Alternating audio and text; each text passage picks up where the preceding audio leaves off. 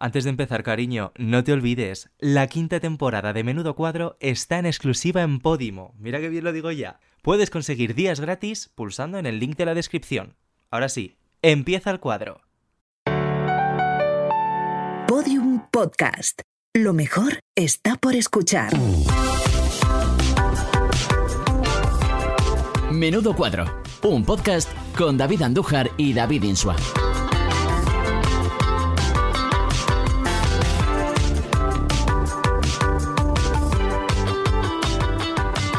Hola, ¿qué tal? Hola, ¿qué tal? Pues estoy muy contenta hoy, me hace mucha ilusión Ay, el programa que tenemos. ¿Qué invitada tenemos? ¿Qué invitada tenemos? Por fin vamos a lo grande. Invitada y amiga, podemos decir. Invitada y amiga, Por invitada y amiga. Qué raro se me hace hacer una intro sin publi, ¿eh?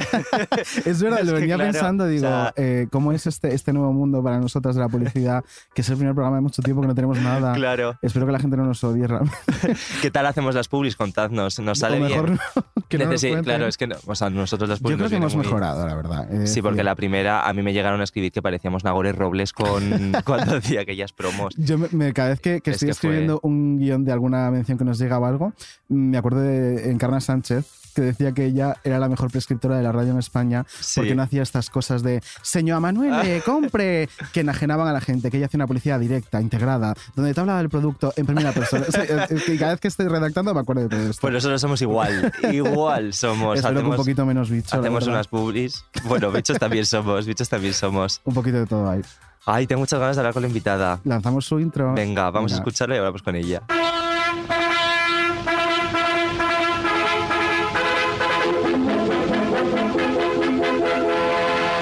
Franco tenía el prepucio muy cerrado, ¿eh? tenía un prepucio de niño apenas, y de esa forma este médico adivinó eh, que la vida sexual de Franco había sido muy pobre, había sido casi inexistente.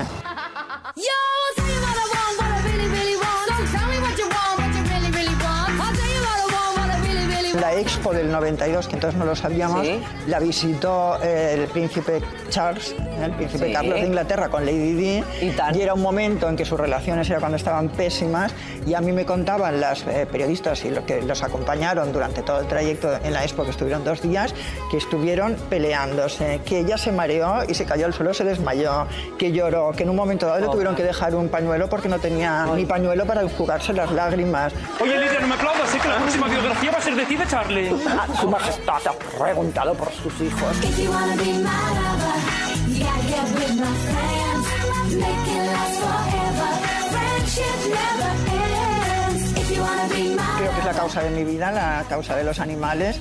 Eh, me, lo, me- me lo inculcaron mis padres, mi madre concretamente, mis hermanas y yo, sobre todo mi hermana Olga, somos grandes luchadoras, hemos estado en todas las protectoras de animales que ha habido en Barcelona desde que éramos muy jóvenes, íbamos con nuestra madre. Esto de echarle todas las culpas a la pérfida extranjera me parece absolutamente misógino, la verdad, porque, porque yo pienso que el que estaba casado era don Juan Carlos. La gente lo sabe, él estuvo en un internado en Friburgo donde lo maltrataban físicamente, le pegaban palizas. La reina tal como nosotros la vemos ahora, permíteme la inmodestia, es un poco fruto de los libros de Pilar Urbano y también de mi libro La soledad de la reina. No, no, yo desde luego mm, sí que te digo que el rey no va a volver, es, yo lo he dicho desde el principio y de momento soy la única que ha acertado. Eh, cuando se fue, se fue para siempre. Estaba asombrada por los calificativos que le ha dirigido a Maxim Huerta. Desde luego yo no he visto ninguna esta dureza en ninguno de los medios que he estado leyendo estos días, eh, bueno, estos días, ayer y hoy, porque es una de ayer, y porque desde imbécil, mentiroso, se ha habido de todo. Yo lo único que puedo pensar es que tú pensabas ser el ministro de Cultura y que respiras por la herida, porque si no, no entiendo este, este, este enconamiento en contra de Maxim.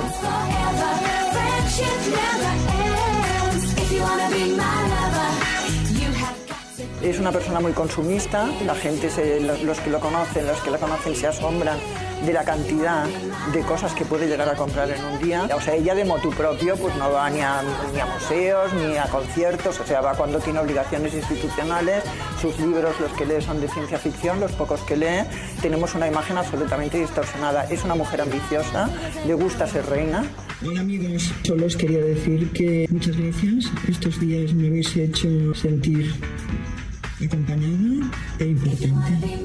Lo agradezco mucho. Os quiero. Bueno, la reina de Twitter. Pilar Eire. Pilar Eire. Hola, ¿qué tal? ¿Cómo estás? Vaya, como habéis empezado con el hola, qué cabrón. Ostras. Es que a- Con el hola, no, con el con nodo, el nodo, que es con el peor. nodo. Yo- Era un buen punto de partida. Sí, ya. ese dato de Franco, mira, yo te, te quiero pedir un favor, Pilar, solo para empezar el programa, y es que eh, podrías decir lo de que Franco tenía el, el prepucio muy cerrado, pero con la voz de la reina Sofía, con el acento griego, por favor. No, no, esto tiene que ser espontáneo. Claro, eso tiene si que lo hago así a, mejor- a lo mejor al no, final. Venga. fatal. No, Y es el acento prusiano, no, griego, es prusiano. Prusiano, prusiano. Imposible, Pero, imposible. pero mira, ese dato, y, y ya aprovecho para comentarle ese dato, eh, es una entrevista que ya dio a ETV cuando estaba haciendo la gira promocional de Franco Confidencial, que es un libro que recomiendo encarecidamente leer, porque yo no es que haya leído mucho sobre la figura de, de este señor eh, dictador que tuvimos en este país, pero eh, ese libro cayó en mis manos por casualidad y me flipó, y además, eh, luego hablando con gente, eh, historiadores y tal, es de las novelas eh, sobre la vida de este señor Hmm. más completas y porque además es como, eran como 700 páginas, Pilar, ¿me equivoco? Uh, Sí, sí, la verdad es que es un, hay un gran trabajo documental detrás. Eh, yo el mérito que tengo es que soy muy minuciosa trabajando y que soy muy trabajadora. No tengo hobbies, o sea que mi hobby es mi trabajo y entonces le dedico mucho tiempo a mis libros y concretamente con Franco Confidencial estuve trabajando creo que 40 años porque tengo Ostras. escrito sobre, sobre él múltiples artículos, ha, ha sido eh, un coprotagonista de varios libros míos, eh, tengo relaciones familiares con él, con cierta parte de su familia, y realmente conozco la historia de Franco desde que nació, no porque sea contemporáneo mío, eh, que conste, eh, pero, eh, pero no tenemos la misma edad, pero, pero bueno, sí, yo he vivido en el franquismo, ya era adulta cuando él murió, y tengo todos esos datos sobre su infancia, que es un poco, mm, eh, yo es un poco lo que quiero conseguir siempre con mis biografías, conocer la persona que hay de- del personaje, ¿no? Sí. Y explicando la infancia de los personajes, explicando la infancia de don Juan Carlos, explicando la infancia de doña Sofía incluso y la de Franco, entiendes un poco más en qué se han convertido. Todos ellos tuvieron, Franco y Juan Carlos, curiosamente, tienen una infancia muy parecida, una infancia muy dura, sin Muy afectos sí. familiares. Los dos dijeron una frase muy parecida respecto a su infancia. Eh, dijeron, pusieron sobre mis espaldas cargas muy superiores a mi edad, prácticamente con las mismas palabras, y realmente yo creo que muchas de las cosas que hicieron de mayores se explican con esa infancia tan desgraciada. A mí me conmovió muchísimo la infancia de, de Juan Carlos. Fíjate, yo cogí yo el rey, claro, diciendo, madre mía, por fin vamos a ver la figura de este señor, vamos a hundirle. Y claro, eh, te lees su infancia y, joder, me, me conmovió muchísimo. Sí. Mm, Sí, sí, la gente tiene la manía de que yo escribo libros a la contra y yo creo que, bueno, primero que nunca he tenido absolutamente ninguna demanda eh, ni ninguna ningún tipo de pleito por ningún personaje que haya salido en mi libro que haya sentido que yo he mentido sobre él eh, y he escrito bastantes libros sobre estos Bueno, pero temas. sí que cuando, cuando publicaste María la Brava, eh, la hermana de don Juan Carlos quiso parar la Sí, publicación. hombre, o sea, tú piensas que Mm. la familia real no es que quieran que, que- que me jubile, quieren que me muera directamente, porque claro, eh, no, no dejo, a mí me, bueno, cuando publiqué el libro de Doña Sofía me llamaron de Zarzuela directamente y me dijeron, oye Pilar, que sepas que tu libro no nos ha gustado nada, aquí no ha gustado absolutamente nada. Y luego Un con el de. Doña María, pues en el que yo explicaba por primera vez que Doña María había tenido la enfermedad del alcoholismo, Claro, porque es una sí. enfermedad y en ese caso encima causada por la muerte terrible de su hijo y las circunstancias terribles en las que se produjo. Entonces eh, cayó en, en esta, en esta enfermedad y estuvo curándose. Hasta entonces se había dicho tiene depresiones. Yo señalé qué tipo de dolencia tenía y que estuvo ingresada en Suiza eh, durante muchos, bueno, y tra- en tratamiento durante muchos años. Y entonces cuando salió el libro, pues eh, doña Pilar, que era así como muy guerrera, eh, se fue, cogió el libro, cogió a su hermana, eh, se fue con el libro debajo del brazo a la zarzuela, no pidió audiencia porque ya no hacía falta que pidiera porque era la hermana del rey, en esa época Juan Carlos era rey, evidentemente el rey le dijo, pero ¿cómo os voy a dar una audiencia? Os quedáis a comer y charlamos durante la comida y tal. Y se ve que estuvieron comiendo ahí con el libro encima de la mesa y al final en los postres o comiendo ahí el, eh, don Juan Carlos esos, esos platos que según la leyenda le gustan, esos de lentejas y garbanzos, eh, que siempre dicen ¿no? que como es tan campechano le encantan este tipo de platos, se ve que doña Pilar le dijo, bueno, oye Juanito, hemos venido aquí con este libro porque, eh, porque ya ves esta barbaridad, esta chica le, esta barbaridad que ha escrito, esta chica supongo que quería esta, esta hija de tal, diría, pero bueno, Esta esta, chica, esta barbaridad que ha escrito y, y tal y cual, y se ve que el don Juan Carlos sin dejar de comer dijo, ha mentido, y, y- y Piñar dijo, no, hombre, no, mentir, no, pero ¿cómo se pueden decir estas barbaridades de mamá? Dice, bueno, pues si no ha mentido yo no puedo hacer nada. Claro. Y se ve que Margot, la hermana, le dijo a su hermana, le dijo, cállate, cállate, que, que Juanito, Juanito, Juanito, tienes razón. ¿Y con Yo el Rey ha pasado algo similar? Eh, ¿Te ha llegado algún, no sé, Eh, bueno, a ver, mm, yo creo que no, porque yo he tenido, tengo muchas, a ver, mm, a lo largo de tantos años, eh, la verdad es que tengo muchas fuentes, eh, pues que son gente próxima al rey, ¿no? Sí. Amigos de él que me han, bueno, amigos, tengo, tengo fuentes que son amigos suyos de su infancia en Portugal, eh, personas que lo han conocido íntimamente, bueno, íntimamente hasta cierto punto, porque el rey tampoco tiene, tiene amigos íntimos, pero que bueno, que son de ese tipo de personas que se pueden, que pueden entrar en su despacho sin anunciarse.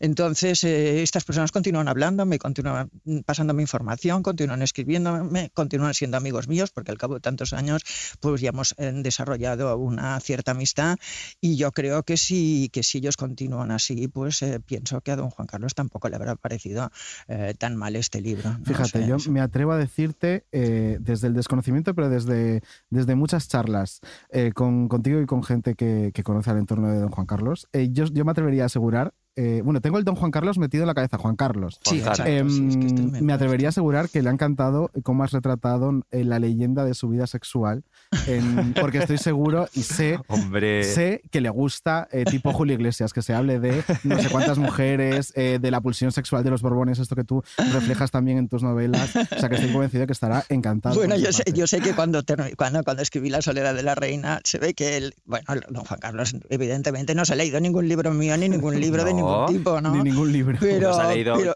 en La soledad de la reina creo que preguntaba a un amigo suyo, que también lo conozco yo, y le preguntaba, oye, ¿con cuántas mujeres dice Pilar que me ha costado?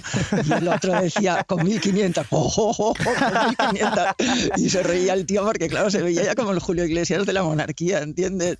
Y le encantaba esto de los 1500. ¡Oh, oh, oh, oh, 1500! Es que le pe- O le sea, pega me parece maravilloso. Oye, ahora que la monarquía está en un momento complicado, ¿qué puedo hacer para mejorar su imagen? Porque yo siempre he dicho que vendría muy bien, por ejemplo, una entrevista de- del rey en televisión. Que ¿Por qué no vemos esto?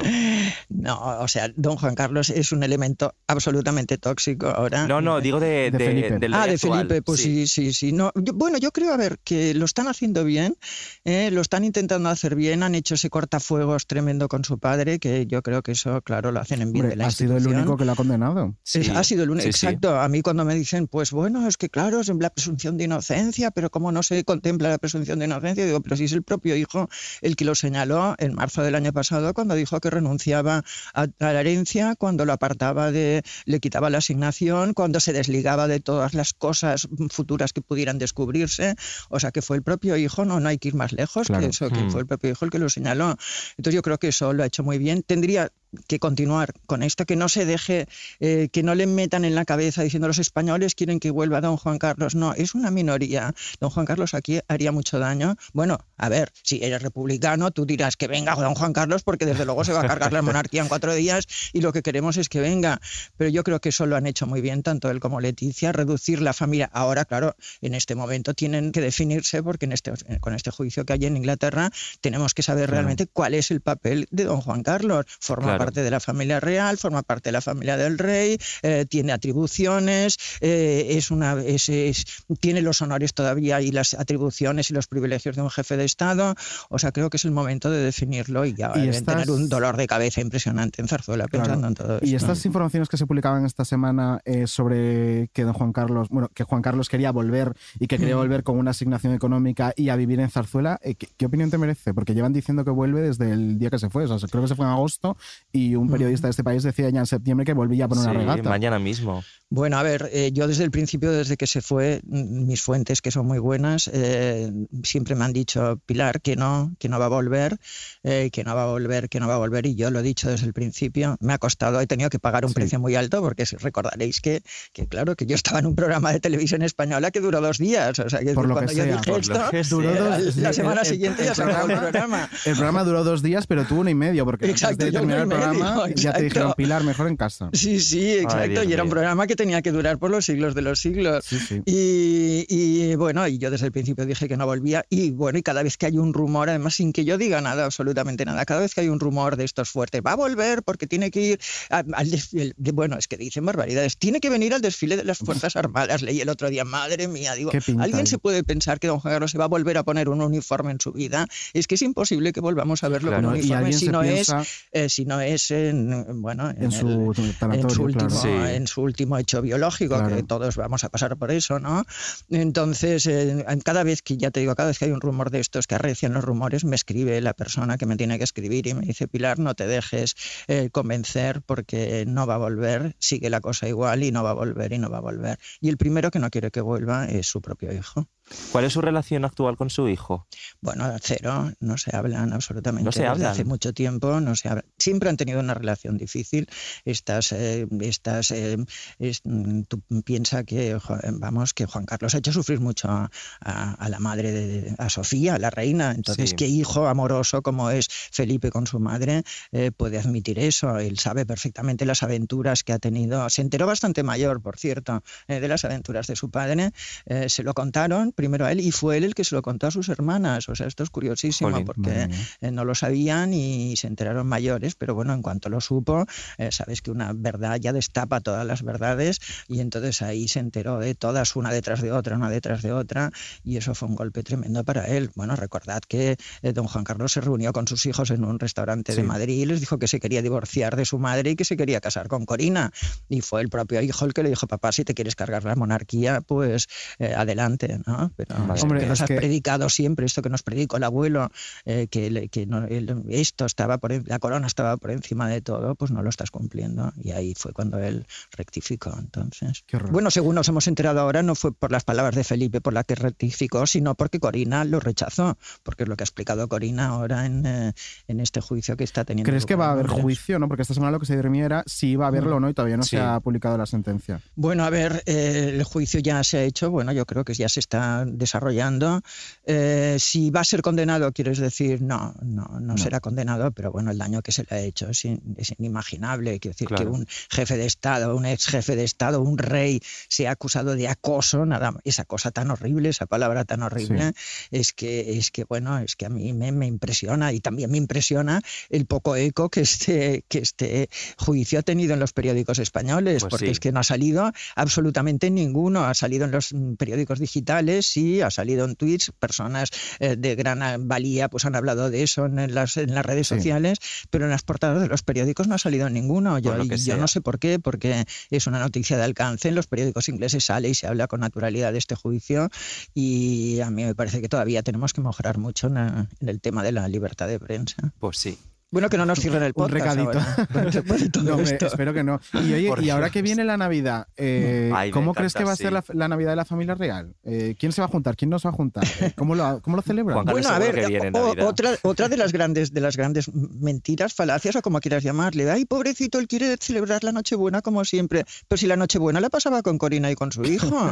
¿En O sea, él serio? cenaba Como unas siempre. cositas frías y unas cositas frías en la zarzuela y luego se iba a la angorilla, a la casa de Corina y se hacía fotos, porque esa foto del Joder, árbol de Navidad, esa es del día de Nochebuena. O sea que la Navidad, como siempre, es pasarla pues con su amante y con el hijo de su amante. ¿Cómo se lo pasa? O sea que no, esta, la Navidad será una Navidad muy reducida. Eh, claro, ahora la pandemia para este tipo de cosas va fenomenal, Claro. para tapar la cara de, de Charlene deformada por una operación de estética, pues están las mascarillas, eh, para el De tema eso, de, de las- eso quería de- hablar, fíjate. Que de esta las- semana, en el último número de lecturas, has dado el scoop de. Pues se lleva mucho tiempo eh, especulando sobre qué pasaba con Charlene Mm. de Mónaco, que llevaba 11 meses fuera de Mónaco. Se habló incluso de que podía tener una enfermedad eh, de la que estaba siendo tratada en Sudáfrica. Mm. Los hijos en el, en el Día del Principado sacaron ese cartel de Te echamos de menos, mamá. Mm. eh, y sabía un poco. O sea, no se sabía muy bien qué, pero había como el ronron de que algo ocurría. Y tú has Sí. esta semana que se debe todo a un problema, una operación estética de la que salió desfigurada Sí, sí, y está sí. intentando eh, corregirlo. Cuéntanos eso. Bueno, esto me lo ha contado una persona de mi máxima confianza, un profesional de Monegasco, que tiene mucha relación con la familia, Ujú. con, el con la familia eh, Grimaldi, y, y me decía que es que le hicieron una operación en Dubái, hace una operación de estética. Claro, tú Sí. piensas que tiene que competir eh, Charlene con la mujer más admirada del mundo, que es Carolina de Mónaco. Y Entonces, es que eh, ya, entonces- ya es malo competir con tu cuñada, imagínate que tu cuñada sea Carolina de Mónaco. Exacto, es que eso es tremendo. Es que no me extraña que tuviera siempre esa expresión tan Claro. tristona. Bueno, pre- precisamente esta persona me decía, es la persona más rara, es este, esta persona que te digo es una persona Sí. con un Hmm. gran don de gente, decía, es la- Charlene es la persona más rara con la que me he encontrado en la vida. Dice, yo he estado en muchas ocasiones comiendo, cenando con ellos, con la familia, y no abre la boca en absoluto. Se levanta y se va y en medio de la comida. Además tiene como ese halo a la triste. familia, sí, sí, plantada tranquilamente cuando lo- todos los demás son muy simpáticos. Bueno, pues se sometió a una operación de estética en Dubái y salió mal, un poco el- como Linda Evangelista, ¿no? O sea, que decir, salió mal por una Por negli- favor. no- negligencia o quizá porque ella tenía una reacción eh, así debida a, la- a Sí. alguno de los fármacos que le pusieron y entonces ha tenido que someterse a otras cirugías eh, reconstructivas eh, que de momento no han dado resultado. Eso le ha provocado, es cierto que eso le ha provocado una gran depresión psicológica y lo que no quiere es mostrarse, mostrar su rostro. O sea, esto es rarísimo porque el principado más mediático del mundo y no hay ni una sola foto desde, desde entonces de Charlene a rostro descubierto. Siempre o se tapa con una mascarilla o, la- por ejemplo, hay una fotografía que está con un chihuahua el año pasado Sí. cogido en brazos y se tapa la cara con la cabecita del chihuahua o bueno, o sea, pa- se pone detrás de sus hijos, es una, vamos, está, y ahora está, según me contó este médico, está- en el momento en que me lo contó, que era hace un par de semanas, me dijo que estaba en Suiza y que estaban tratando de reparar este, este desastre que le habían hecho.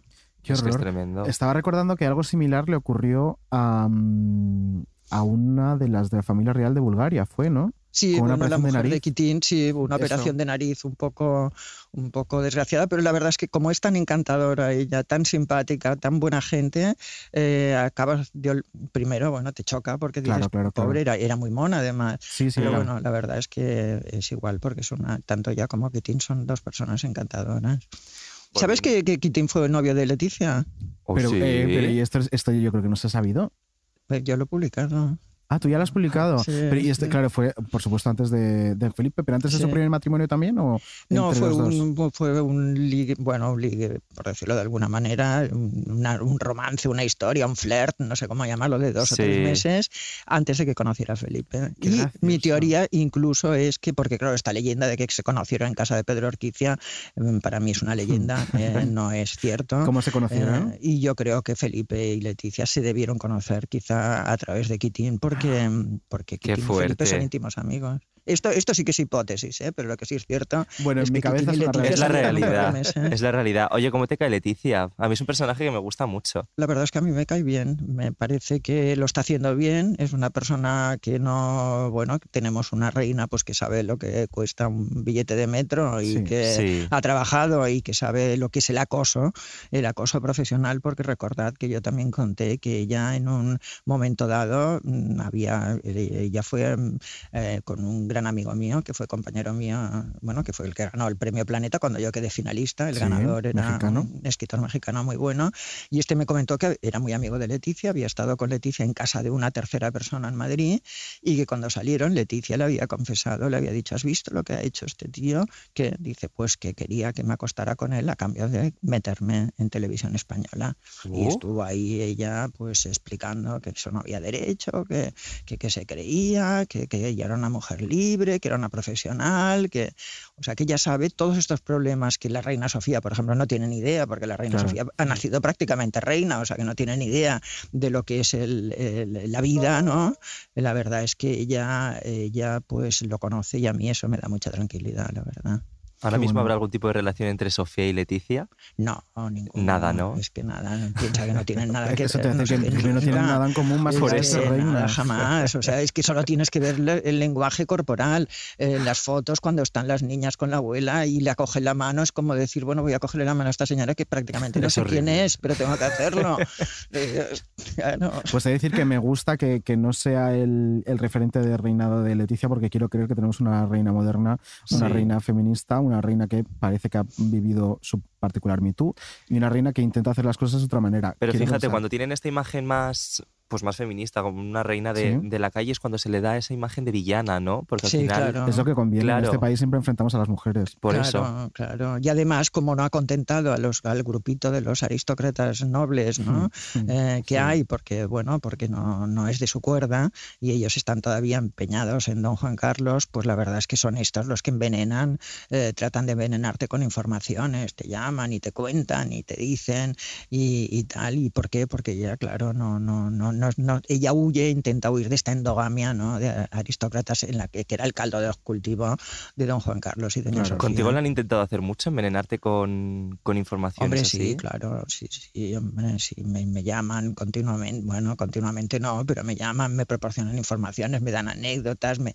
he estado a punto de meter la pata en múltiples ocasiones, eh, pero bueno, ahora ya soy muy escéptica, tengo, vamos, tengo unas fuentes muy buenas en las que confío ciegamente, esto sí que es verdad, Mm. y, y todo lo demás lo pongo en cuarentena porque no sé si es verdad o son filtraciones interesadas. También tengo que decirte que los que escribimos de estos temas, claro, las informaciones nos vienen de los despechados, Claro. eh, los que están en el paraíso, ¿no? Los, los, los que están en el, al lado del poder, esos no te van a dar Claro, ninguna información, claro. al contrario, todo es bueno, todo es bonito, y a mí dame los despechados, los despedidos, los que eran amigos ayer y ahora no lo son, ¿eh? los envidiosos, o sea, todos esos son los que nos dan las informaciones más jugosas. Esto también, tienes, eh, también es verdad Claro. y también tenemos que valorarlo. Por cerrar un poco el capítulo, Leticia, a mí sí que me gustaría decir, para quien, quien quiera tomar nota, que me, empezaría, me gustaría empezar a leer en este país artículos sobre la reina Leticia, sobre lo que hace la reina Leticia, no sobre lo que lleva puesto, no sobre cómo se peina, no sobre si se ha pinchado algo en la cara, no sobre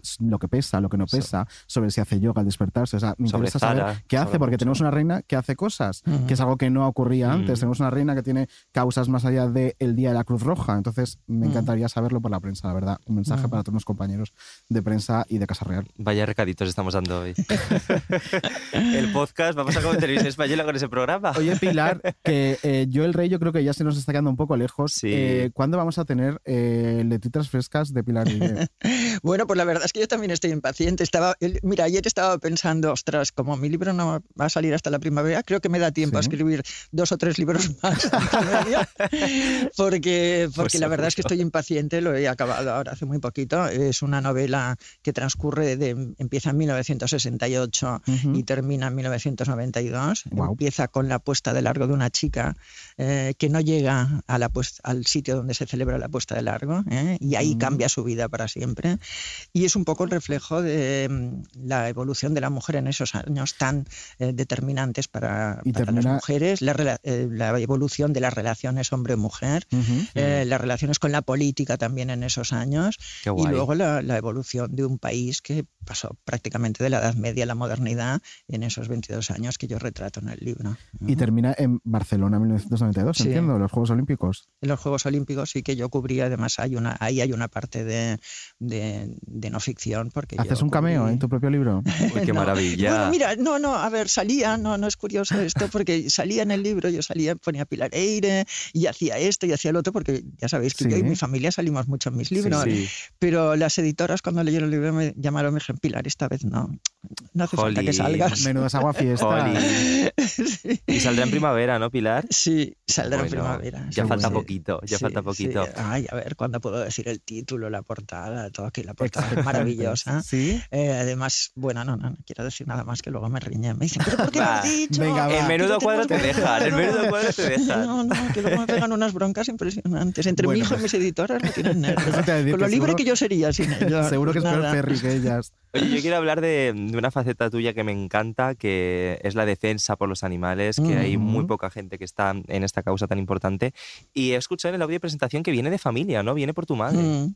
Sí, la verdad es que en mi familia eh, hay fotografías de mi abuelo, de mis, to- en la parte materna todo, eh, de mis abuelos con perros, eran unos afganos en los años 20 y 30, eh, mi madre también, y nosotros hemos tenido perros también toda la vida, ¿no? porque desde pequeños se formaban parte de nuestra familia. En todas nuestras fotografías siempre sale alguna cabezota de perro por algún sitio.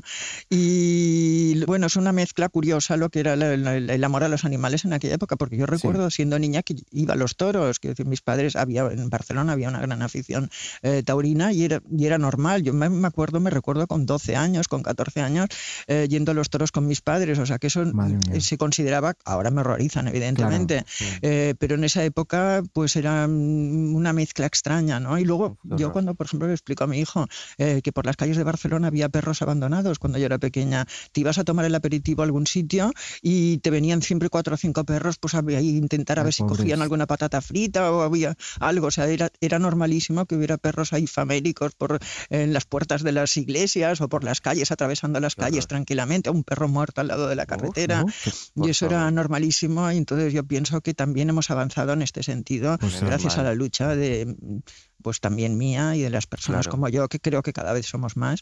Yo, yo y mis hermanas, bueno, sobre todo mi hermana Olga, participamos en manifestaciones desde hace 30 años. Hemos conseguido, conseguimos en su momento cerrar varias plazas de toros en Cataluña, eh, al lado de Magda Oranic, de Pilar Rahola, de muchas luchadoras antianimalistas, otras que ya no están.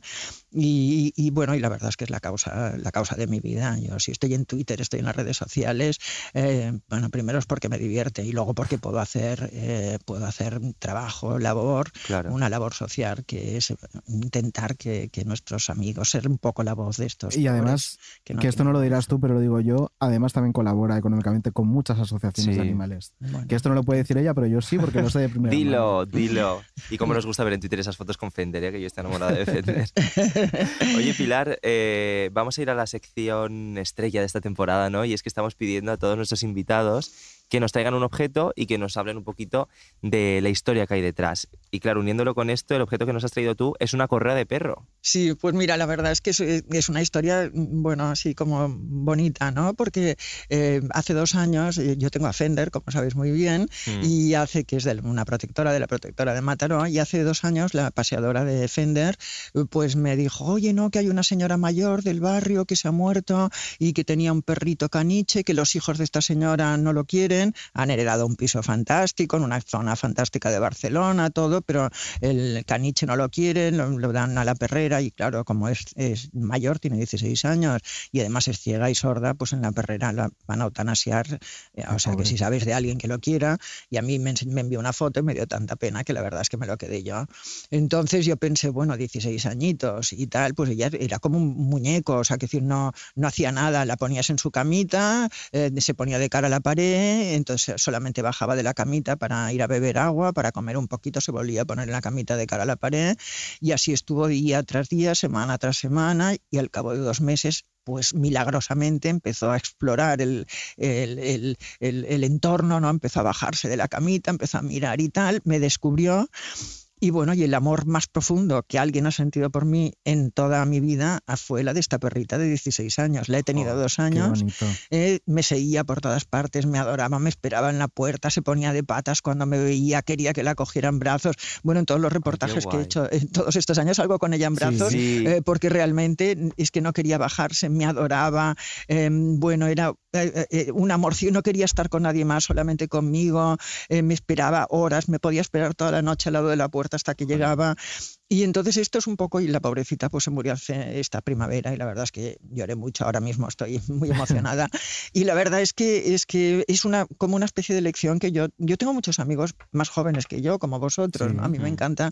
Yo la gente de mi edad no, no sé de qué hablar con ella, no tengo conversación con ella, no, no, no, no, no conozco sus códigos de, de- de- de conversación, sus códigos sociales, porque no me aburro, no, no sé llevar una conversación con ellos, no sé hablar de enfermedades y de estas de restaurantes y de comidas, estas cosas que les gustan a ellos. Y entonces yo la gente joven que me viene, pues no sé, cumplen 30 años y te dicen, te hablan de los 30 años como si ya hubieran llegado al final de su vida y tal. Y digo, si tú supieras la cantidad de cosas que me han pasado desde los 30 años, desde los 40, desde los 50, desde los 60 años. Tú piensas que yo hace 6 años me enamoré del hombre de mi vida, estoy con él desde hace 6 años. Sí. Entonces, cuando te parece que ya toda la vida se ha no, esto del hombre de mi vida es un poco, eh, es un poco... Bueno, pero Bueno, queda muy bonito. es el hombre de tu vida de Claro. ahora. de es ahora, exacto, Yo de pienso la queda que muy vida de bonito. ahora. ¿eh? Yo pienso que se puede tener varios hombres de tu vida. Exacto, exacto, Muy porque la vida también va cambiando. Claro. La vida no es la misma de los. Justo. La Pilar de ahora no es la misma de los 30 años. Si supieras las cosas que te pueden pasar, que la vida te puede sorprender, te puedes enamorar, puedes amar, desenamorar, te van a romper el corazón 50 veces, eh, lo vas a volver a armar. Eh, si yo pudiera meteros en la cabeza todo esto, eh, vuestras penas serían menos, porque diríais, bueno, es que siempre tendré esto después, siempre tendré esto Entonces, después. Tu Dana, en el final de su vida, te enseñó una nueva forma de amor. Me enseñó decir. un amor que a los 16 años, que para ellos 16 años como para nosotros Muchísimo. 90, adoró a una persona durante dos años y esta persona, que era yo, que tuve la suerte de ser yo, eh, pues se convirtió para ella en su Dios. Y entonces nunca es tarde. ¿eh? Yo me acuerdo siempre de una frase que decía eh, Raquel Meyer, que lo entrevistó un, un amigo mío en los últimos Sí. años de su vida, murió muy mayor, eh, y que le, no puedo decir el nombre de quien la entrevistó porque tiene fama de gafe y se ve que cuando Vale. dice su nombre algo pasa. Pues mejor Pues no. no lo digas, no lo digo, Dios. pero ella, ella le dijo una frase que a mí me encanta, que le dijo, ¿quién pudiera volver a tener mis 70 añitos? Y entonces a mí eso de mis 70 añitos... Pues oye, Claro. esa es la actitud vital que queremos. Los Pues mira, 70 vamos a, vamos a meternos en faena y vamos a meternos Sí. en faena con algo que está relacionado con esto que estamos hablando de que en la vida no hay edades para cada cosa, sino que Mm. las cosas vienen en el momento que tienen que venir. parejas más queridas, seguidas, que habéis recorrido nuestras vidas, eh, tanto tu marido Jesús como, como tú, y al final, de repente, un embarazo no esperado. No esperado quiero decir por, lo- por los tiempos, ¿no? Ya tenéis eh, a Julia de 18 años, Jesús de 14, el chico, como dice Jesulín, bueno, tu marido. Eh, claro, de repente es una notición. eh, para nosotros es una bendición. Y, y bueno, pues lo único que queremos es, es tener un poco de tranquilidad, un poco de paz. Eh, para poder llevarlo lo mejor posible y bueno, que, que sea lo que sea, que todavía no sabemos lo que es, que nada, que venga bien y ya está. Que se quieren Oye, enterar, se quieren enterar el mismo día ¿Tú, tú- que nazca. tú qué, qué te gustaría, niño o niña? Porque tienes de me, todo. me da igual, me, me da- de verdad me da igual. Eh, Me ha pasado con... Me ha, pasado, me, me ha pasado en, en los otros dos embarazos, me da igual. Bueno, sí, además me pillan en un momento en el que mi marido pues no está viajando continuamente para ir a torear y que, y que en el que voy a estar bastante más acompañada también eh, Ah, bonito. por él, ¿no? Y, y sí, me imagino que con la perspectiva de, de la edad eh, porque yo di a luz a mis hijos pues muy muy joven, eh, pues estoy segura que lo voy a disfrutar de una manera totalmente diferente, claro que Oye, sí. ¿y los antojos? ¿Y los antojos? Pues no- ¿Le vas no a tenido- pedir muchos a no tenido Jesús? ni- No he tenido ninguno, no he tenido, no he tenido ninguno. Ay, los antojos, de verdad, ¿eh? Qué antiguas somos. Por favor. Bueno, a mí esto me, ah, creo que es una gran exclusiva esta conversación de Aurelio Manzano, Sí. eh, que Sí. se le ha de reconocer, pero también tengo que decirte que este histerismo que sea, des- mm, vamos, que, que hay alrededor del embarazo de, de, mm, De la mujer José. de Jesulín, de María José, la verdad es que, es que, bueno, tampoco han descubierto la vacuna de la malaria, ni han escalado el Himalaya, quiero decir que tampoco es una cosa de decir mm, es un mérito increíble. Yo, de todas formas, eh, no suelo comentar noticias de toreros, también te lo, te lo tengo que decir. Es verdad. Bueno, pero como es de ella, no de... Claro. Pero, pero realmente me parece bastante desmesurado, la verdad. Yo también pienso que está bastante más vergüenza. a la orden del día de lo que pensamos que una mujer de 42 años esté embarazada. Vamos, Yo, por ejemplo, mis amigas cada vez son madres más mayores. Más tarde. O sea Sí, que- sí, esto es cierto. Yo no sí. concibo ser padre hasta los 40 y 40. mucho. Vamos, me queda mucho por vivir, yo no puedo, no puedo. Y sí que es verdad que al final es lo de siempre, ¿no? Que, que parece que la noticia es la edad de la madre, porque parece Sí. como, no sé, parece que con 42 Y la del años padre, eres una maricón. anciana, ¿no? El padre, no, el padre está estupendo con 50 o lo Sí, que sí, claro. Pero es una vez más, además lo comentaba ayer en Sálvame Carlota Corredera, de dejemos ya de destacar la edad de las mujeres que se quedan embarazadas en la cuarentena cuando es algo mucho más normal de lo que parece. Es Sí. decir, la bueno, a ver, eh, como es de eh, 40. sí, es normal, pero también es cierto que el padre tiene unos, uh, tiene, eh, bueno, es que es lógico. Pau Casals tuvo un hijo a los 90 años, y su, pero claro, su mujer tenía 30. Eh, quiero decir, es lógico que el- los, Picasso tuvo hijos mayores, quiero Claro. mayor, quiero decir, la frontera que tienen los hombres para tener hijos, por desgracia, eh, es, es mucho más amplia que la que tienen las mujeres. Nosotros Por que desgracia. tenemos. ¿Pero sí. Picasso se- tenía solo un testículo? claro. Es verdad que Pero eso no es destacado. eso, no, porque no. Es que Hombre, no, que desde no. luego no, porque mira, este hombre tiene cuatro Mira. hijos con un testículo. Es verdad. O sea que no, parece que no es Ah, óbice. la te- puntería, Jesulín tiene un testículo. Claro, eso comentaban esta semana, Sí, que que- decían con solo un testículo, Con solo fíjate, uno, imagínate. para lo que le ha dado. Pues bueno, eso. Franco tenía uno, Hitler también. Es verdad, era- Son los eso- grandes creo que, creo que a esta condición se le conoce como eh, mono... Unicele. Unicele o mono... Yo había escuchado eh, otra... Sí. eh, Desconozco. Cerramos la anatomía de Grey. Eso Vale, pues da un beso a la José, que tenga un, Un embarazo estupendo, que le den, que le dejen José, ya que te de queremos. que le dejen un embarazo tranquilito a la mujer. Y vamos con otra sección que nos hace más ilusión que esta, la verdad, y que no tiene nada que ver con toreros. Nada. Oh my god, I think I forgot my underwear in his car last week. What if his dad finds them? El consultorio de la perra, con perra de Satán. Hola querida perra de Satán, queridos David y David. Vengo recomendada por mi amigo Rafa. Cree que vosotros podéis ayudarme con el eh, comedia romántica drama que estoy teniendo en Estados Unidos. Yo vivo concretamente en un set de Hollywood, entonces yo el lunes por la mañana iba escuchando Menudo Cuadro, escuchando a la Anabel Pantoja Body Positive, súper contenta yo de la vida, hacía un sol magnífico. Bueno, el lunes no sé qué día era. Entonces iba yo tan tranquila, bajando y en un stop, una señora, pues en lugar de pararse en el stop para que yo pasase con mi bicicleta, decidió salir, alegando ella que no me había visto. Y me dio así un choquecito contra, contra el jamón derecho, lo que pasa es que yo estoy pues de jamón de jabugo. Y, y no me hice yo mucho daño. Pero la señora me dio, entonces se puso allá a llorar, yo la consolé, pobrecita, no se preocupe usted, con la suerte de que me quedé con su número del seguro. Total, Así en resumen, eh, me han dado dos mil dólares para mm, lo que yo quiera. Y entonces yo me pregunto que, en qué consideráis que me lo debería de gastar. Aunque realmente mi pregunta es qué actriz de Hollywood debería hacer de mí. A mí me gusta mucho Anne Hathaway, pero estoy abierta a, así a, a- a cambio, contrataciones para Universal. Pues muchas gracias, espero que podáis ayudarme. Creo que es la mejor consulta que hemos tenido en todos los programas. Menuda eh. leyenda. Además, hemos de decir que es totalmente verídica porque Sí, esta chica nos puso un. Rafa. Nos puso un tuit el día que, que la atropellaron, Sí. eh, gracias a Dios, eh, de una forma leve, de decirnos, oye, estaba escuchando menudo cuadro y me acaban de atropellar. Oye, pues mira, dos mil dólares, cariño. ¿En qué, en qué le decimos que se lo gaste?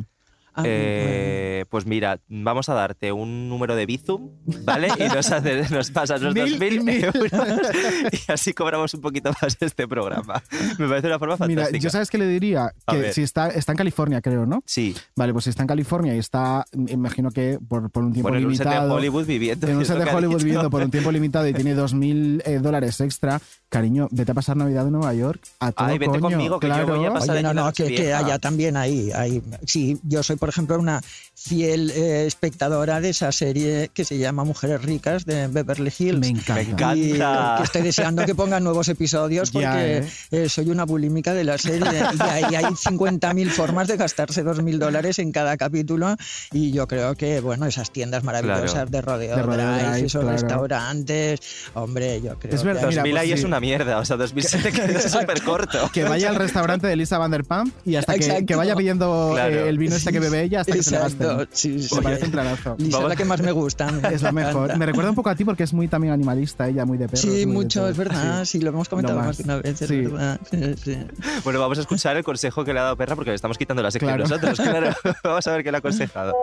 Hola querida oyenta de Menudo Cuadro. Bueno, me encanta tu consulta, eh, me encanta ser asesora con el dinero de la gente, sinceramente. Es un vicio secreto que yo tengo. Como señora que también ha vivido en Estados Unidos, ¿en qué me gastaría yo dos mil dólares? Pues verás, yo personalmente en chocolatinas Reese's, porque son mi droga, son droga pura, las amo y además ahora en Navidad que sacan cosas especiales como un Papá Noel relleno de mantequilla de cacahuete, eh, ¿a quién no le va a gustar? Más cosas en las que yo me gastaría el dinero viviendo en Estados Unidos. En sujetadores de Victoria's Secret. Salen buenísimos. O sea, yo fui a Estados Unidos hace 8 años y todavía tengo un par de sujetadores vivos. Pero vivos no te quiero decir con ronchas ni con nada que tú digas, eso está para tirarlo, por favor. No, no, están perfectos. Y también en ropa de Calvin Klein. ¿Por qué? Porque en Estados Unidos es más barata, igual que los sujetadores de Victoria's Secret. Y, y de verdad que es ropa de calidad. Pero, chica, teniendo en cuenta que vives en Estados Unidos, no nos has dicho la ciudad ni la procedencia, pero igual también un viajecito, que hay mucho que ver por allí. En cuanto a quién te interpretaría en una película teniendo en cuenta que eres una mujer jamona que va en bici, Pues yo te digo, eh, Rachel, buah, no me sé su apellido, la creadora de Crazy Ex-Girlfriend. Rachel Bloom es. Rachel Bloom. Que me lo dijo luego Rachel por el Bloom. WhatsApp. Eh, pues me parece muy buen consejo, la verdad, Sí, sinceramente. Lo de los sujetadores Eh, está y muy es verdad, y, y de eso puedo dar fe porque yo los sujetadores que tiene, que tiene perra de, de. Victoria's Secret se los he visto. Te estabas ¿En tocando los pechos que digo, Sí, ¿tus sí, los- sujetadores? ¿Cuáles? ¿Pero cómo- qué son? ¿Con, con aro o sin aro? Son, son con aro, son con aro, porque además Ah. ella tiene, tiene bastante pecho, pero es verdad que los tiene intactos. Ah, sí, fíjate, Sí, pues sí, los, sí, los sí. Sostenes, como decimos aquí en Cataluña, eh, es lo que envejecen enseguida. Pues mira, Pilar, me voy a Nueva York ahora el 28. Si me quieres hacer un encargo. Un poco de vergüenza. Corsetería. Andújar. Estupendo. Pues Ay. mira, si alguien más necesita consejo del tipo que sea, O un encargo. o un encargo para que la Andújar traiga de Nueva York, una nota de voz por WhatsApp al 690, perdón, 680 90 90 76, 680 90 90 76. Ay, me pedís lo que sea. Y un bizum al- bizum. y estupendo. Oye, vamos a hablar con, Ay, sí. con una persona a la que amamos, a la que adoramos, que estuvimos con ella bueno, Hace con él nada. hace poquito. Y, mm, y qué día echamos. ¿Qué día, ¿Qué día, qué echamos? día, amiga? Vamos con Odi. Maravilloso. Bayodio Mali. Hola, amiga. Hola, ¿qué tal? ¿Cómo, estáis, estás? chicos? Pues muy bien, muy frío otra vez y muy húmedo en el norte. Así Estás que- muy húmedo. Eso Sí, sería... bueno, no por los motivos correctos, debo decir. Lamentablemente. Oye, vamos a, vamos a Claro, presentaros. yo tampoco. Eh, Pilar Odi, Odi Pilar. Hola, Odis, ya nos conocemos. Sí, nos ¿Qué seguimos desde hace tiempo. Pilar es una de mis estás, personas favoritas, Oh, debo decir. también, me Y la encanta nuestra. todo lo que dices, me divierte un montón. No, no decía nada porque pensaba que igual estaba grabado. Digo, quedaré fatal. ¿eh? Que ¿Te no- imaginas? En plan contestador. Aquí, mira, solo directo y mira, una es en Madrid, otra en Barcelona, que hemos dicho que Pilar está en Radio Barcelona, gracias compañeros, y Odi en, en En un Euskadi. cole de Euskadi. Todos a distancia, madre O sea, mía. Me parece maravilloso. Bueno, Odi, ¿de qué vamos a hablar hoy? Bueno, pues vamos a hablar de Benidorm, eh, pero no precisamente de sus playas, ni de María Jesús y su acordeón, ni de. eh, bueno, iba a decir ni de lo hortera que es, pero quizás sí. Quizá de esto último va a ser que sí que vamos a hablar. vamos a hablar de eh, lo que está ocurriendo con el Festival de Benidorm. Eh, y de las cositas que se han ido anunciando y demás. si Vamos os a, vamos a decir que esto lo estamos grabando un jueves y que la rueda de prensa donde se Es va a el viernes. todo es el viernes. Pero como nosotros tenemos muchas filtraciones y Eso muchas es. cositas, vamos Claro. a jugárnosla y para adelante con A la vida. jugar. A jugar, cariño. Si mañana resulta que nada de lo que decimos es cierto, pues no nos lo Bueno. tengáis en cuenta. Un beso a RTV está. ¿eh? y tiramos. Bueno, eh, primero vamos a hablar un poquito de los artistas que tenemos Sí. Confirmados o casi confirmados. De ¿no? tarde, confirmados de tarde. Bueno, una por lo menos está confirmadísima, porque además Sí. hemos hablado con ella, se puede decir. Sí. ¿Quién está yo- confirmadísima? Yo diría que Rigoberta Bandini. Rigoberta Bandini, Oh, Ah, Rigoberta. Oh. Sí. Que además estudió con, con Sí. la novia del hijo de Pilar. ¿Ah, sí? Ah, sí. El mundo es un pañuelo, ¿eh? Sí es. Sí, Y el vídeo este que ha sacado, perra, me encanta. Es lo más. Es sí. muy chula, es muy chula. Qué maravilla. Bueno, yo creo que están muchas expectativas puestas en ella, ¿no? Sí, yo sí. creo. Y hoy vamos a decir, foco. Es que esto claro, se gestó aquí. eso hay que sacar pecho. ¿Dónde se gestó esta candidatura? En menudo cuadro. Aquí, cariño. Sí lo digo. Echándonos flores ya. Pues sí, como no nos echa nadie, tenemos que Claro. hacerlo nosotros, claro. Qué lástima. Entonces, Rigoberta Bueno, es una de ellas. el foco está un poco en Rigoberta, pero Sí. también tenemos eh, artistas como Barry Brava, como Sí. Raiden, como Taxugueiras, que, que además van en galego, que yo creo que es una Maravilla. cosa bastante un poco habitual ¿no? en, en las presentaciones eurovisivas, por no decir casi impensable hasta ahora, la verdad, que vayan en un idioma que no sea el, el castellano. Sí, parece que las Entonces, bueno, cooficiales pues, no son tan no. cooficiales en estas em, Claro, ocasiones. No gusta. No. Y es una pena y me alegro de que este festival pues bueno, nos vaya a servir un poquito para darle visibilidad también a, a las lenguas cooficiales, ¿no? Pues sí. Eh, ¿Es probable que vayan? Pues sinceramente, seguramente no. pero bueno, pero es guay que se les dé visibilidad, desde luego. ¿No crees que llevan una propuesta competitiva? Mm, a ver, Carlota. no quiero hablar. Bueno, yo voy a decir que conozco a una persona que ha escuchado a lo mejor la Sí, canción alguien. Y, que, y que alguien me ha dicho que puede ser una muy buena propuesta para Sí, turismo. sí, sí llevan, una, sí llevan una cosa competitiva. Yo espero que para cuando esto salga ya se hayan filtrado los temas y entonces me esté quedando mal. Pero sí llevan una propuesta competitiva. De hecho, probablemente la más competitiva de, de- de este año. Pero bueno, vamos a ver lo que todavía nos deparan las sorpresas. Todavía eh, que quizá RTV mañana no las confirme y se nos caiga todo esto al suelo. Ojalá, ojalá. Entonces sería muy divertido. Oye, Pilar, ¿tú eres muy eurofan? ¿Te gusta Eurovisión? Sí, me encanta. Sí. ¿Lo ves O sea, no sé los intríngulis que sabéis vosotros, Claro. esto es verdad, eh, pero sí lo veo siempre y disfruto un montón y me encanta. Pero y nos llevas ventaja este año porque tú sí que has vivido festivales de Benidorm. ¿Yo? Claro, en tu época el Festival de Benidorm estaba en activo porque luego desapareció en los 2000 y nunca Sí, más se supo hasta que ahora luego rescatan. Yo no lo he vivido. No, no, en esa época no hacía. Bueno, que decir, no. Claro, no, no, no, no que tú hayas, claro, mi- no. que tú los hayas descubierto, pero que sí que has sido coetánea de ellos. Sí, ah, sí, sí, bueno, Julio ganó. Julio, mi, claro, Mi gran Julio, Julio. mi gran amigo Julio ganó un festival de Benidorm, o sea que ya. Por si con eso, para mí, Julio eso ya lo santifica para siempre. o sea, Efectivamente. La consagrado. Lo que pasa Jules es que no tenemos un poco como romantizado el Festival de Benidorm porque yo el otro día me dio por mirarlo a los ganadores y dije, bueno, pues quizá no eran tan populares como yo creía que eran. No sé, bueno, ganó Raymond también con una canción en catalán hace muchos años para el Pero, pero yo Mm. creo que el ganador del Festival de Benidorm en aquella época sí que tenía repercusión. Aunque ahora no veas el nombre y no te suene, yo pienso que en aquel momento sí que eran canciones que Mm. luego sonaban en radio y. Pues y no. quizá puede ser, sí. Sí, sí, claro que el igual Festival con el de tiempo- Benidorm tenía una popularidad increíble, Sí. o sea, es decir, ir a Benidorm o el festival o la canción que ganaba era la que estaba de moda y se ponían todas las radios en esa época. Yo no había nacido, pero me la han Te contado. contado. Mira, le pasa, te pasa como a David Andújar con los últimos venidores que tampoco los vivió. No, yo, yo, sin embargo los he vivido todos, cada uno de ellos. Y además ya te pilló trabajando allí cubriendo. Bueno, yo es que desde el primero, cubriendo desde el primero. Entonces, Odi, ¿qué, qué, qué sorpresa podemos esperar? ¿Alguna cosita que podemos decir? Bueno, pues yo creo que la sorpresa máxima que podemos esperar de Benidorm es que no va a ser una Q3, que ya es Ya bastante es. sorprendente teniendo en cuenta que lo organiza Televisión Española y que es una preselección de Eurovisión. Eh, esto es, yo creo, lo más sorprendente, ¿no? Sí que es a verdad. nivel musical, al menos. Sí que es verdad que por lo menos lo que, lo que ha trascendido hasta ahora, personalmente a mí lo que, me, lo que me da es una cierta esperanza, ¿no? De pensar que se están haciendo las cosas Que de una este forma distinta claro. y que se Sí. consiga que artistas, pues como es una Rigoberta Bandini o, o gente del panorama actual quiera asomarse a este tipo de ventanas, es ya una victoria, porque a priori parece que en los últimos años Televisión Española no tenía la credibilidad suficiente como para que un artista de un cierto nivel Sí. se asomara a Eurovisión de una forma seria. Y eso ha debido de ser un curro impresionante. Claro, o sea ganarse que esa confianza. de O sea, que momento, de mini momento, punto. Este equipo, Yo lo que tengo no sé, curiosidad. Lo que tengo curiosidad es eh, de lo que va a ocurrir con la gala, porque es decir, yo creo que si Televisión Española ha con- ha convencido a todos estos artistas para que participen y para que den ese paso al frente, me imagino que les ha tenido que dar unas garantías de algún tipo.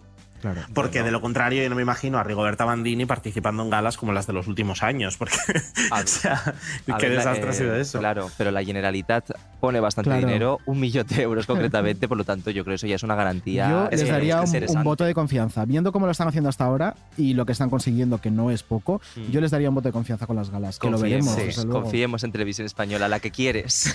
El festival que quieres.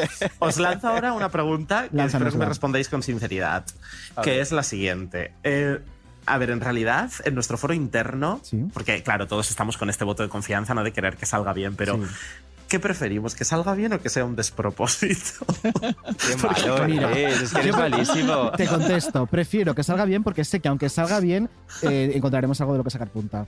Pues mira, yo Bueno, eso disfrutaría las dos cosas. Si sale bien, pues mira, hija, porque por fin será algo bien. Claro. Y si sale mal, por escuchar tus comentarios en el programa siguiente. Madre mía. La maldad. Vete afilando la lengua, Odi. ¿Y qué más nos traes aparte de Benidorm?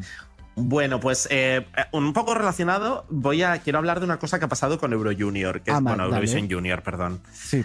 Que, que es que eh, Francia ha saltado, bueno, ha soltado un poco los, los adelantos de cómo va a ser el escenario de, de Eurovision Junior Sí. y casualmente casualmente han filtrado la puesta en escena de España. Fíjate, por lo que sea de nuevo. Qué casualidad. Que hemos de decir que está bien, o sea, que es un trabajo que está Sí, hecho, que a veces llegamos a los festivales con el trabajo por hacer y en esta ocasión parece que hay un concepto cerrado, estético, Exacto. bonito, que potencia el mensaje de la canción. O sea que mira, mis 10 Pero Otro punto. Mi pregunta es, ¿vosotros creéis que esta es su manera de tirarnos la fruta en la frontera? O sea, esta- Yo pienso que sí, que esta, yo esta guerra sí, España-Francia eh, sigue viva y que están ahí pues haciendo todo lo que pueden. Sí, Pues sí, vamos, les ha faltado sacar a Lady ahí a cantar. si es También que te digo, todos los planos del escenario. También te digo, y siguiendo en la estela de cuando comentamos cuando se publicó la canción de Lev y tal, estoy viendo mucho por redes de, pues ahora tenemos que ganar a Francia sí o sí. No le pasemos esa presión al chaval. es un niño, Dejémosle que vaya, que disfrute. Ay, eh, sí, a que- mí me da mucha pereza eso porque es un concurso de niños. Claro. Niños, vale, niños de Juan y medio, pero niños también son, tienen derecho. Claro.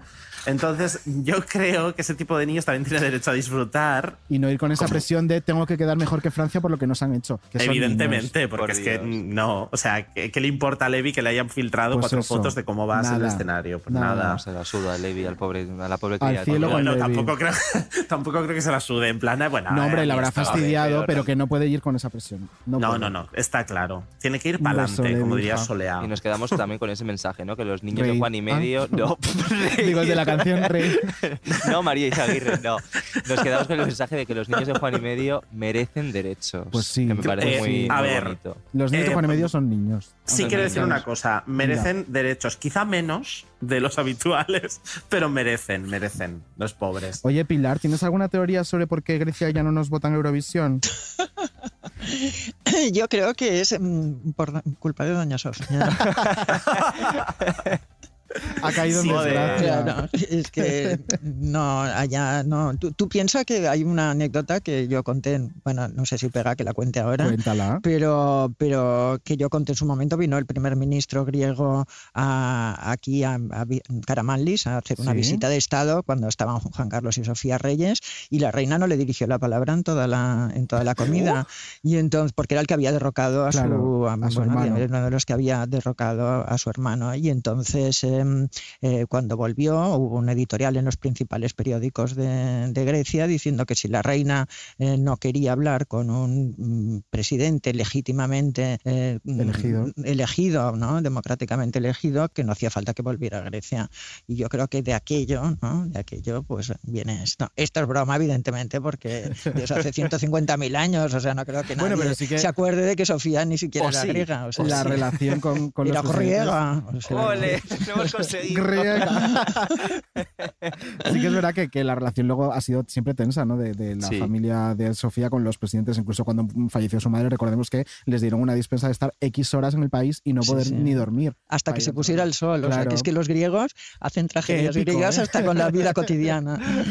Me encanta Corina es esa- esa alemana. ¿no? Creo que bueno, sí. sí, ella sí, sí, exacto. pues ella a ver si nos llevamos algún puntillo de Alemania este año, ¿no?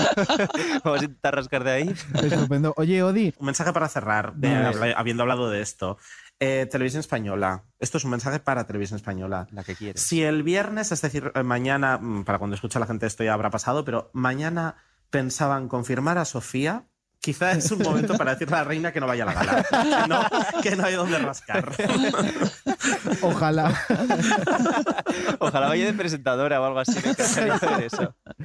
Odi, amigo, un placer, como siempre. Sí, Eh, das paso tú a la siguiente sección, ¿verdad? Eh, sí, doy ¿Te paso a grandes cuadros de la historia. Adiós. Grandes cuadros de la historia.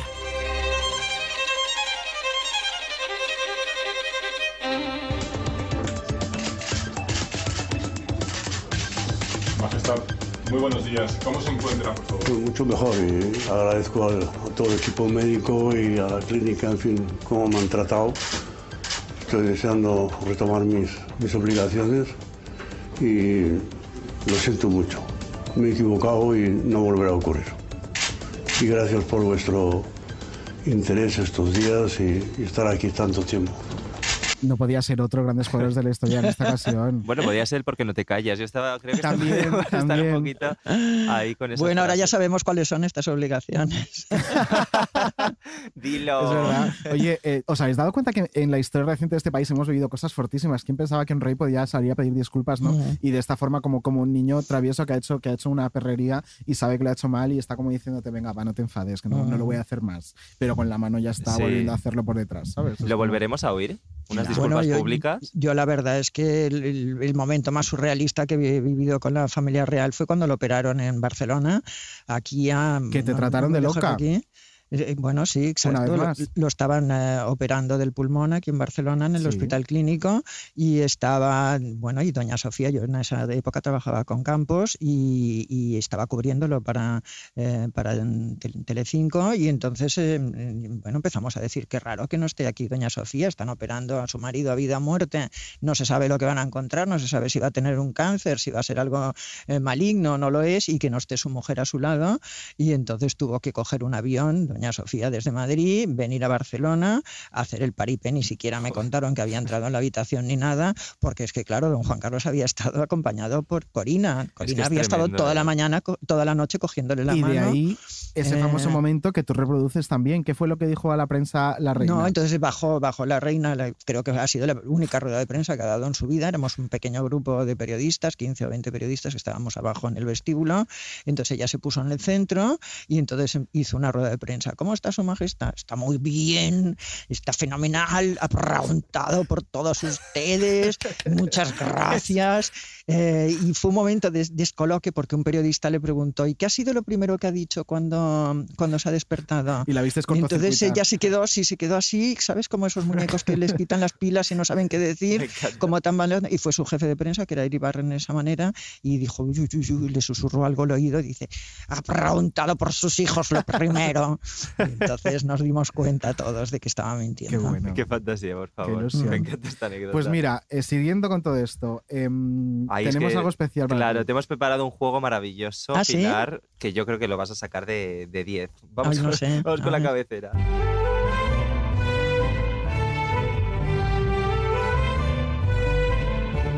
Palabra de Borbón.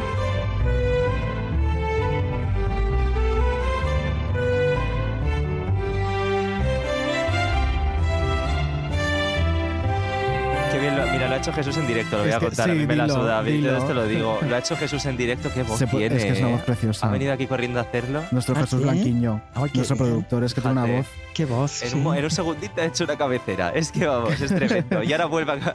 Vamos a a explicarte la dinámica, verás que es muy sencillita. Te vamos a leer, Pilar, una serie de frases, ¿vale? Mm. Dicho por, bueno, pues distintos personajes de la familia real o relacionados con la familia real. Mm. Y tendrás que adivinarnos quién ha dicho cada frase, ¿vale? madre mía. A ver. Vamos a empezar con una rollo Fácil, muy fácil para para, entrenar. Pero, Claro. pero este tipo de cosas se pactan antes. No, no, nosotros, Aquí vamos- nosotros vamos vamos, a quemar ropa. Claro, o sea, Ah, bueno, vale. gusta A cara de perro. Claro. Pero te vamos a poner una para que entiendas cómo es el juego y A para ver. entrenar. Me llena de orgullo y satisfacción. ¿Quién ha podido decir esta frase? Bueno, es un poco más ¿Quién? mina, ¿no? Me Sí. un poco más-. Sí, bueno, don Juan Carlos. Don ¿Eh? Juan Carlos, todavía lo llevo metido este don, Don Juan Juan Carlos y creo que no lo voy a quitarme el nombre de encima. Bueno, Correcto, correcto. oye, muy bien. Y en si este acaso. caso era Don Juan Carlos todavía porque lo decía cuando estaba en, Ah, bueno. en el trono, ¿no? Entonces, bueno, esta- este don te lo damos por bueno. Bueno. Muy bien, vamos con la siguiente. Esta quizás puede ser un poco más complicada, pero estoy seguro Ujú. de que para ti no tiene ninguna complicación. Esta no hay que engolarla porque esta persona no, habla, no habla así. Entonces sería, ¿puedes dejarnos hacer nuestro deporte? ¿Te vas, por favor? Ya te la devolveré, ya. Ah, de nuestro deporte. ¿Puede ser la infanta Elena? Muy, Muy bien. bien. Ah, bueno, no, pues no, no la conocía esta Estaba- frase, pero responde a su forma. Fue un enfrentamiento con, Sí. con la prensa que estaba haciéndole fotos mientras hacía equitación y Ah, creo que estaba Victoria Federica con ella y se Sí. enfadó y Ah. lo más, lo más heavy es que terminó amenazándolos de ya me la cobraré ya. Ya te la devolveré, ya, ya te la devolveré. Yo la he visto muchas veces hacer equitación porque viene siempre a mi club aquí a Barcelona Ah. y la he visto muchas veces montando a caballo. ¿Y ella te reconoce? Bueno, a ver, hay una escena que he publicado varias veces porque es difícil que me calle algo, eh, que era cuando estaba casada con Mari Chalar y vinieron a verla don Juan Carlos y doña Sofía, ¿no? Y Sí. estaba don Juan Carlos con Cristina, con los nietos y tal, y me di cuenta que Mari Chalar estaba apartado como a 20 metros, nadie le hacía caso. Pobre. Yo era una señora con chándal que estaba ahí tranquilamente mirando como, como Yo era una con saltaba. chándal. Sí, exacto. Ellos no tenían ni idea de quién era yo y se comportaron durante dos horas con perfecta naturalidad y me di cuenta que al pobre Marichalar lo odiaban porque estaba ahí en un rincón sin que nadie le hiciera caso. Pero de Pobrecito. verdad, como son en esta familia, todo el que entra de fuera lo odian de entrada. Es No. Iñaki lo quería mucho el rey. Siempre Fíjate decía, bueno, podía haber sido futbolista que ganar más dinero, pero bueno. Qué ojo tenía. Se ve que no llegaba Bueno, yo los imito igual a los dos, ya veis, a doña Sofía y a don Juan Carlos. Pongo la misma voz para imitarlo. Pilar Eire, a tu cara me suenas. me encantaría. Vamos con la siguiente. Venga. Me gusta el estrés y la, adrena- y la adrenalina de la información diaria. Es como una droga. Ah, ¿Quién puede ser? Pedro J. Ramírez. No, no, de la familia real. Ah, de la Sí. familia real. De la información. Ah, Leticia. Correcto. Vale, claro, estaba yo pensando, claro, pero, hombre, Hombre, claro, Pedro J ha tenido mucho poder en este país, pero de momento hasta la Claro. familia real no ha llegado, Sí, de sí, momento. No. Eh, siguiente pregunta. No me gusta ir a Zarzuela. En Ribadesella hay chales más elegantes y más bonitos que en Zarzuela. ¿En Ortiz? Y al palo, cerca, muy cerca. Ah, la abuela. Mencho del Valle. Mencho del Muy Valle. ah. Bueno, Enar es muy amiga mía. Enar es muy amiga ¿Eres muy amiga de Nar? Sí, mucho. La quiero Uh. mucho y creo que ella también me quiere mucho. O sea, Me encanta. Pues ¿Y te, muy y te buena cuenta, te relación. cuenta cositas de, de Leticia? no, No. Nada. yo no le pregunto nunca. Eso no se lo cree nadie. Pero... No, no. Pero vamos. no, no. Oye, llevas cuatro aciertos de momento. Muy bien. No, nada, que estoy, si estoy fallando estrepitosamente. Que no. Es mentira. Eso es vamos, mentira. es y que de vamos, verdad, ¿eh? especialista en la Casa Real y nada, ni una. Me estáis hundiendo. Que no, que no, que llevas No, cuatro aciertos. favor. Vamos con la siguiente. Me estáis hundiendo el chiringuito. Pero la siguiente. Seguirá dando guerra mientras el cuerpo aguante. Yo. Podría Pues ser, por buena, claro que sí. Es que me lo estáis poniendo muy difícil. No, son muy la- complicadas, tienes que decir. Podría Bueno. dando Es más guerra de- mientras el cuerpo ag- aguante, pues eh, no sé. El cuerpo no aguantó, la verdad. No, el cuerpo Ay, está regu. mío. Por lo que No sea. quiero reírme. Aunque dicen que hace dos horas de gimnasia al día, cosa que ¿Pero ha tampoco se cree nadie. No, no, no. No. ¿De Ah. quién dicen que hace dos horas de gimnasia al día y no se lo cree nadie? Y ¿Y que lleva una vida súper ordenada en, en un país del. Golfo Arábico. No, no. Ah, no, esto. Bueno, Juan Juan Carlos. Carlos. ¿Otra Juan vez? Ah, bueno, es que pensaba que no repetíamos. Como Es que hemos ido a pillar, hemos ido a Pillar, Esto lo dijo él eh, asegurando su permanencia en la corona, en el 30 aniversario de su coronación, por lo que sea. Ah, Luego ya las También cosas decía, dijo varias se veces, me-. Solo dejaré la corona con los pies por delante, también lo dijo varias Bueno, pues se veces. conoce Bueno. que a Abu Dhabi viajas tumbado. Claro. Anda como, como Carmen Borrego, con los pies por delante. Así entró. Este comentario sarcástico me ha encantado. Y vamos con la última ya. Eh, ¿Que me vas a pegar tú? Tócame, venga. A ver, esto es difícil. ¿Quién es así de macarra? Esta macarra. Esta macarra Froilán. Efectivamente. Ah, bueno, menos es este mal. punto macarra de la juventud. Una leyenda, Froilán. Froilán, que, la que en, la, en la Casa Real lo llaman Felipe, ¿no? Como al rey. Sí, Felipe, exacto. Sí, Fíjate. sí. Pues nada, Pues nada, gran ¿Cuántos, cuántos titulares nos está dando Froilán? Ya más te digo, tendría que y los que le dar, ¿no? quedan. Sí, sí. Y su hermana empieza Tendrían ahora. que ser más malotes todavía. Démosle cansa. Oye, 5 de 6, muy bien, Pilar. No, lo habéis hinchado. Que no, Pero cinco bueno, de es seis. igual, os Eso lo es como cuando hacen la encuesta de, la monarquía. Y sale maravilloso. Pues esto es igual. Es nuestra particular encuesta de la monarquía. 5 de 6. Me habéis dejado fatal, pero bueno, os Eh, no, hombre, fatal no. Mira, te digo una cosa, ¿No se puede Pilar. cortar esto y poner otra cosa? poner música. No, pues música vamos a poner ahora, porque te vamos a hacer otro juego. Viendo que te ha gustado, Sí, a ver. vamos a disfrutar muchísimo con Cuadrovisión. Cuadrovisión.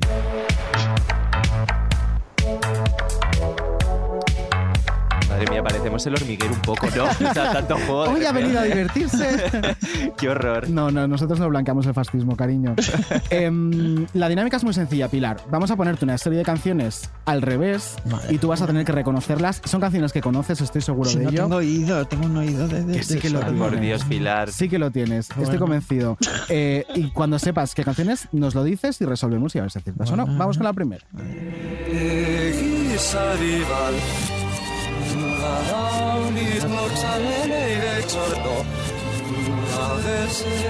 Julio.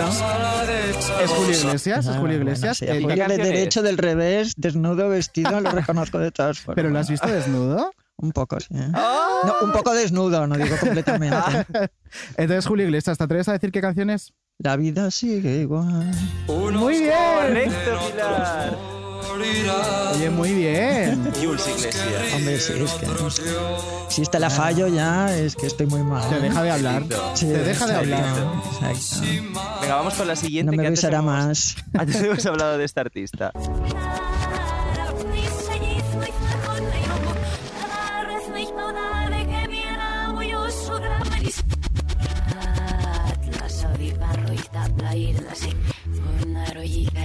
Roberta Bandini.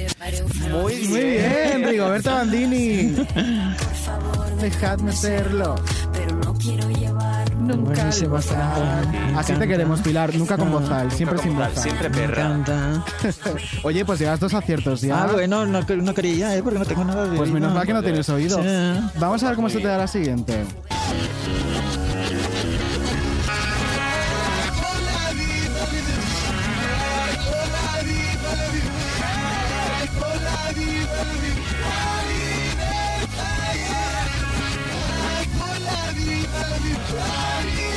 No sé. Esa se reconoce fácil, ¿eh, Pilar? No, no, no sé. Ella, ¿quién será? ¿Será de los años 80, que es una época que tengo bastante descuidada? No, creo que es de los 2000. de los 2000. Vamos a Uy, resolver. menos. Ah, bueno, hombre, sí, claro. Ostras, Esta- Ricky Martin. Claro. Claro, qué Esta- rabia. La hubiera podido... de- Pero no, no. Te la he puesto porque te pega total de Pero esta no, música. pero no has puesto el estribillo, que es reconocido. Creo que sí que, bueno, da igual. Te la he puesto porque te pega total de esta Sí, música que te pones para arreglar. el sí, exacto. No has Sí, puesto el sí. estribillo. Esto no es válido. Sí, sí, sí. claro. Venga, vamos a ver si con la siguiente te resarces un poco. Venga, sí.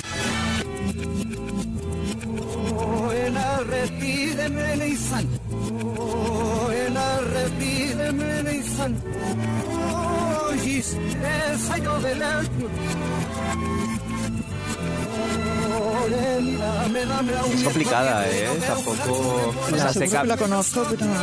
La voz es muy reconocida. Sí, la voz sí. La voz sí. Ah, sí, Serrat. Muy bien. Mediterráneo. Mis ojos como el recodo del camino. Preciosa.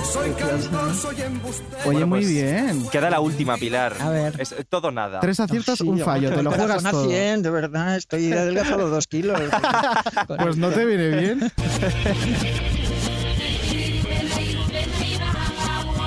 Hombre. A Sereje. Muy Uy. bien.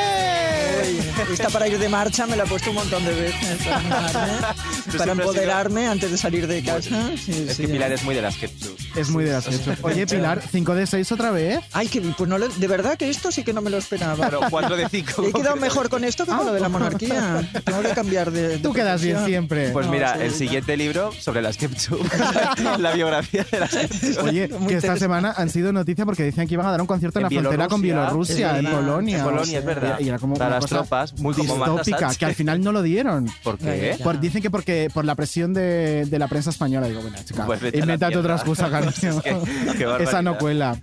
Pilar, hemos llegado al final. Ay, qué pena. Qué pena, bueno. Pero antes de irte tenemos que preguntarte dos cosas. Ah, ¿qué? La primera, ¿qué tal te lo has pasado? Ah, me lo he pasado genial. Se me ha pasado volando. No sé cuánto rato hemos estado, eh, pero se me ha pasado volando y me, me Además, piensa que, hoy- bueno, como ya lo habéis dicho, que hoy es Sí. jueves, Mm. eh, creo que sois las primeras personas con las que hablo desde el viernes, desde que empezó el puente. ¿En O sea serio? que- sí, creo que sí. porque Te hemos pillado con ganas. Sí, con ganas.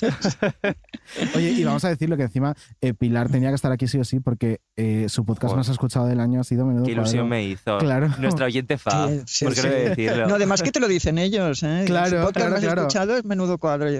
Ni trampa ni cartón. Claro, exacto. Qué ilusión. sí. Ilusión. Soy gran amiga vuestra, os quiero Sí un montón. Y nosotros Eh, y la verdad es que disfruto un montón con vuestras entrevistas y me lo paso muy bien. Además, la gente que entrevistáis es súper. No lo digo por mí, evidentemente. No, dilo por ti, es pero, pero la gente que entrevistáis es muy interesante porque es gente que mm, a lo mejor que una entrevista tan amplia y con tantas mm, preguntas así tan incisivas no, no se le suele hacer. Bueno, hoy se hacen pocas entrevistas tan amplias.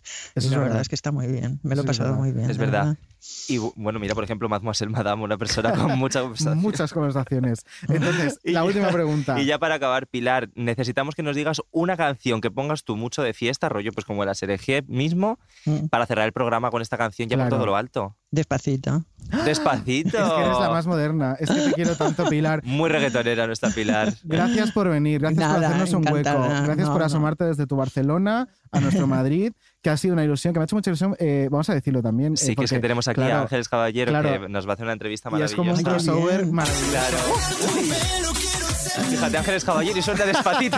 Soy súper fan de Ángeles Caballero. Me leo todos sus artículos. También. Me Ay, encanta, de verdad, los retuiteo porque son fabulosos. Es Está, está haciéndote corazones desde la pecera. Ay, Pilar, Es pues yo estoy cagado, nueva, ¿eh? Yo estoy pues- cagado con la entrevista que nos va a hacer. No, no, sí, no, además es que es eh, irónica ternura, es este estilo que a mí me encanta, Pues- eh, porque pues mira, eh, lo dice cuando- todo, pero con mucho respeto y pero Cuando con mucha este ironía podcast también. salga, que saldrá el martes próximo, y habrá salido la entrevista que sale el sábado, que además sale el día de mi cumpleaños, lo voy a Ay, qué bonito. El día que cumplo Tus 30, años, el Oh, sábado, 30 años, sale la mía. entrevista de Ángeles Caballero. mayores Confidencial. sois, madre ya mía. eso es súper mayor. Sí, claro. Aquí la Andújar todavía es una picante lactante, ya lo sabes. Yo sigo siendo un niñato. Pilar, gracias Bueno, por todo. a vosotros, Nos vamos con encantada. despacito y os recordamos, suscríbanse por Sí, favor, por favor. en plataformas que nos ayudéis mucho, síganos en redes sociales, arroba menudo barra baja cuadro.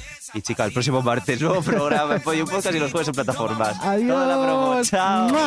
Y es que esa belleza es un rompecabezas, pero para montarlo aquí tengo la pieza. Oye. Menudo Cuadro es una producción de Podium. Dirección y guion, David Insua y David Andújar. Producción, Jesús Blanquiño. Producción ejecutiva, Lourdes Moreno Cazalla. Diseño sonoro, Elizabeth Búa.